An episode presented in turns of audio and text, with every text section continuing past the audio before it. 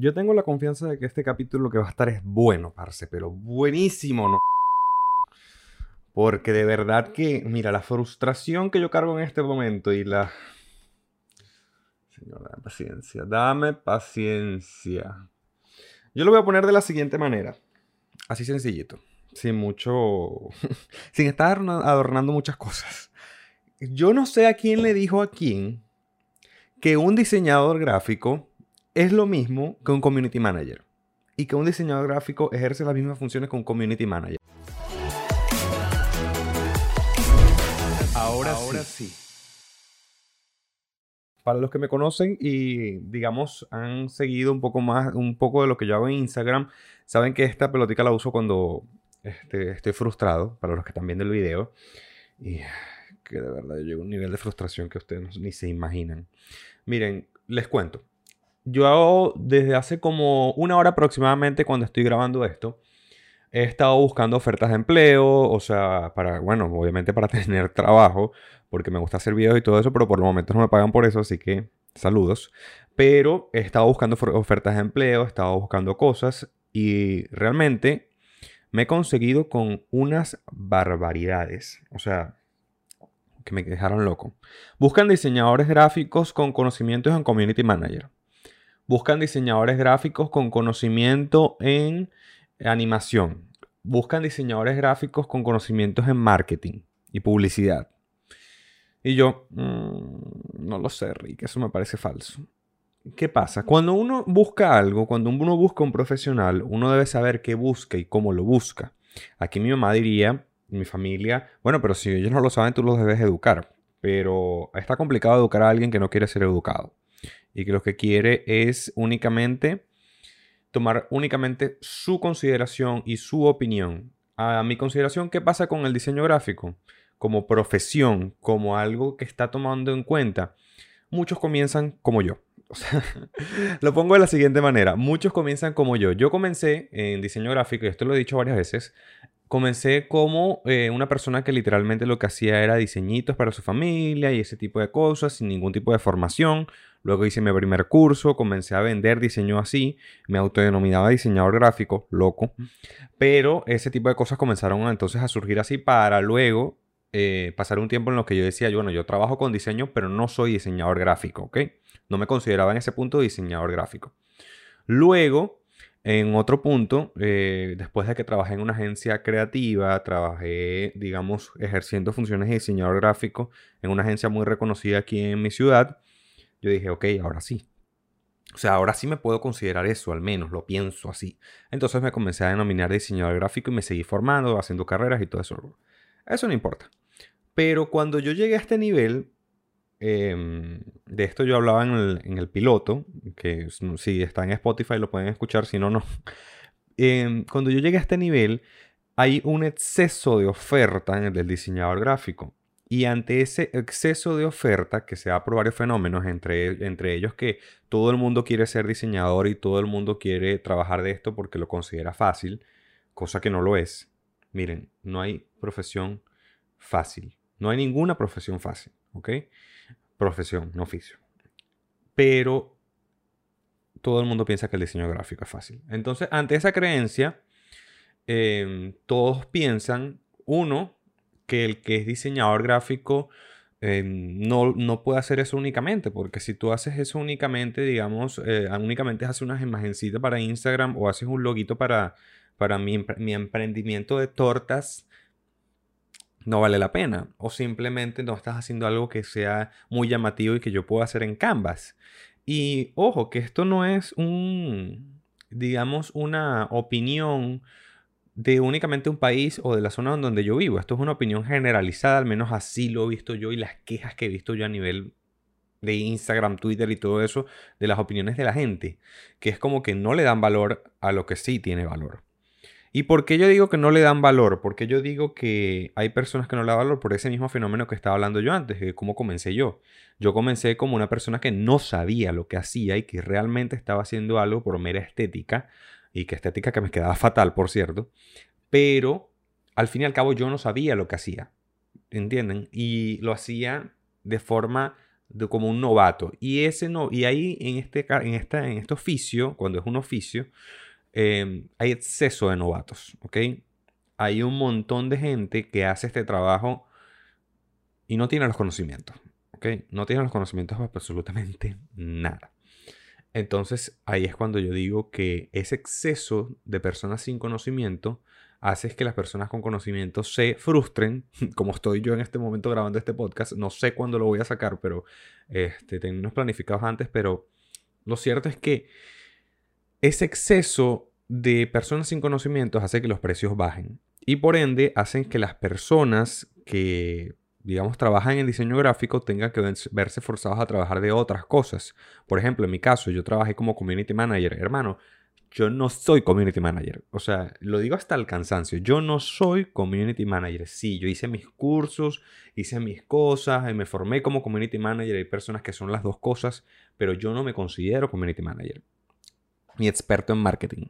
O sea, vea mi cuenta de Instagram. El que, el que, el que sepa analizar una cuenta de Instagram, vaya, vaya a mi cuenta de Instagram y analícela. Y va, va a darse cuenta que no soy experto en community manager. Pero, este que les digo, o sea, ese es un tipo, unos tipos de cosas que nos hemos obligado a hacer, pero ya nos hemos obligado tanto por este lado. Yo lo voy a hablar primero por el lado del diseñador gráfico. Nos hemos obligado tanto a trabajar de otras cosas por este fenómeno que ya las personas lo toman como parte de nuestro trabajo.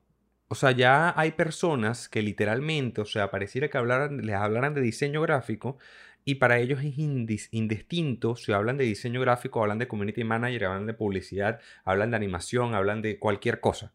O sea, hablan de prácticamente todo el mundo creativo. Eso es en parte nuestra culpa. Aquí esto, esto va a ser, em, ¿cómo lo digo? Esto va a ser muy, muy malo. O sea, aquí me va, me va a quemar, por decirlo así. Porque es sí, es, es parte nuestra culpa que las personas no tomen en serio nuestro trabajo y no tomen en serio que el diseño gráfico es un trabajo aparte del community manager, aparte de la producción audiovisual, aparte de la postproducción audiovisual, de todo eso. O sea, es un trabajo distinto. Y no lo, no no lo subimos respetar porque hay un exceso de competencia, ¿ok? Y las personas que compiten, al menos en, donde yo estoy, es otro fenómeno porque, bueno, a las, las personas que compiten aquí literalmente todos compiten bajo el mismo nivel. Aunque tú tengas más formación o menos formación, tú estás compitiendo bajo el mismo nivel. Que es que todo el mundo quiere tomarte con esa idea que les acabo de decir. De que debes saber de todo, debes ser una persona multipropósito. O sea, una cosa increíble. ¿Y por qué les digo esto? Porque yo vi eh, recientemente una oferta de empleo. Se busca diseñador gráfico. Yo, ah, chévere. Una opción. Se busca diseñador gráfico. Yo, ajá, cliqueo y cuando veo. Con experiencia en. Aquí comenzamos. Fotografía. Community manager. Social media manager. Que tenga carro. Internet bueno. Tenga cámara. Tenga. Bueno. Ustedes se podrán imaginar de que cuando yo llegué a ese punto, yo dije hasta luego. Cerré la página y listo. Yo dije, no, parce, esto no es para mí y no creo que sea para nadie. Yo. Pero que les digo, o sea, esto está primeramente fomentado por nosotros, por ese exceso o por es, eh, que nos vemos tan atrapados que lo hacemos. Porque yo les voy a ser sincero, si a mí me llega un trabajo de community manager, yo lo voy a hacer. Porque tengo la necesidad. Y yo, claro, aclarándole a la persona, la diferencia es que yo le aclaro a la persona desde un inicio, yo no soy community manager, yo tengo cierta formación, ciertos conocimientos, pero no lo soy. Porque no me considero así. No tengo la experiencia. Es como cuando yo estaba iniciando en, los mundos, en el mundo del diseño, que trabajaba de eso, pero no tenía la experiencia ni decirte, oye, estos son mis casos de éxito, que yo puedo decir, oye, si vale la pena que me pagues. Pero bueno, eso por parte del diseñador gráfico, que nosotros estamos acostumbrados a eso y ya acostumbramos a las personas a eso. Pero del otro lado, del otro lado, de la parte del cliente, de las personas que buscan un, diseñador gráfico, que busca a alguien. Hermano, la palabra diseñador gráfico no te dice algo. O sea, diseñador gráfico, persona que diseña la parte visual, para ponértelo así. Persona que se encarga de crear artes visuales. Bueno, eso, artes visuales es otra cosa, pero eso. Ese concepto está suficientemente claro. ¿Ok? Creo que las personas tienden a confundirlo por eso mismo que les dije antes, pero también creo que es una responsabilidad compartida. O sea, este, literalmente del diseñador gráfico le corresponde educar a las personas y decirle, oye, eso no es así. Y de la persona que contrata le corresponde saber lo que pide. Porque cuando tú buscas un empleado, un empleado, tú estás buscando un empleado para algo y debes estar claro para qué lo estás buscando. Porque tú no vas a contratar a un administrador diciendo, busca un administrador que sea contador. O busca un administrador que también, bueno, me vote a la gente. ¿Y tú? O sea, o busca un administrador que, sepa que también me maneje el registro y sea la parte legal. Busca una persona que sea todera. Tú no buscas dos carreras en una. Tienes que estar claro que es una sola, que, una, que es separado. Y si no lo sabes, hay que investigarlo. ¿Por qué? Porque se prestan las confusiones. Ahora, ¿qué nos toca a nosotros como diseñadores? Aquí yo le hablo directamente al diseñador gráfico, a la, comunidad creativa. Nos toca educar. Nos toca enseñarle a la gente que nuestro trabajo vale. Y cuando hablo de diseñador gráfico, hablo de saber valorar tu trabajo. Hablo de, decir, oye, mira, los logos, porque yo estoy en este nivel de experiencia, valen tanto. Si tú estás en un nivel de experiencia menor, cobra menos y así va sucesivamente cobrando según tu, a tu escalafón. Y no ofreciendo, porque también lo vi, o sea, una cosa loca, soy diseñador gráfico y trabajo como community manager. O sea, ¿eres limón o eres naranja? ¿Qué eres? Porque no puedes ser todo. Yo lo he intentado, yo he intentado ser todo y no lo he logrado. Yo he tenido casos de fracasos feos, al menos a mi consideración, por intentar ser de todo. ¿Por qué? Miren, yo les cuento otra historia para, para ir concluyendo. Hace como dos años aproximadamente yo tuve un trabajo. Eh, yo trabajé para una empresa aquí en mi ciudad. No quiero decir ni, ni de qué porque todavía me sigue. Pero yo le estaba cobrando una cantidad, ahorita lo veo, y le estaba cobrando una cantidad considerable en ese momento que una persona en un trabajo normal se ganaba ese sueldo únicamente. Y ese era mi único cliente y yo, miren, en diciembre del 2018, 19, yo era yo en mis mejores momentos. Hacía de todo, créanme. Compré teléfono, cambié laptop ese año, también, mira, hice de todo. Pero a costa de qué? A costa de perder mi reputación. ¿Por qué? Porque sencillamente yo estaba haciendo un trabajo del cual no era bueno o sea, o, estaba vendiendo algo falso. Yo decía, me vendía como experto en redes sociales, sí, porque haces esto, haces aquello. ¿no? Yo sé mis técnicas, o sea, sí las sé, pero no soy experto, porque al final al cabo no trabajo completamente de eso y no me dedico a eso, no, no, no investigo mucho más con eso, no profundizo más que lo que yo utilizo para mis redes sociales, porque ese es mi objetivo, prácticamente, conocerte marketing y todo eso para apoyar mi diseño y para apoyarme a mí mismo. Pero en ese momento yo lo vendía como si fuera para todo el mundo. Y bueno, esa persona obviamente terminó eh, votándome. o sea, y así fui perdiendo clientes poco a poco hasta que me quedé sin ninguno de redes sociales como tal. Y ojo, que he tenido casos de éxito en redes sociales también, pero es que son la excepción y no la regla. Porque yo al final al cabo, yo te sé interpretar la parte visual, te sé manejar todo eso, pero no soy community manager. Y eso es lo que quiero que entienda la gente para explicarlo de la siguiente manera. En una red social, el community manager es el que hace la parte, digamos, conceptual. El diseñador gráfico, la parte visual. Y si hay otro, otro empleado más, ahí se distribuye. O sea, hay, hay, hay otros empleados, pero esa diferencia es esencial. Entonces, yo los invito a ustedes, tanto a ustedes como diseñadores gráficos o a ustedes como clientes, que si vas a buscar un profesional, primero como diseñador gráfico, si vas a buscar empleo, por favor aclara que eres diseñador gráfico con pocos conocimientos en Community Manager o los conocimientos que tengas. Si eres las dos, chévere. Pero al menos en mi caso y en la mayoría de los casos que yo he visto no son las dos. Así que vamos a hablar clarito.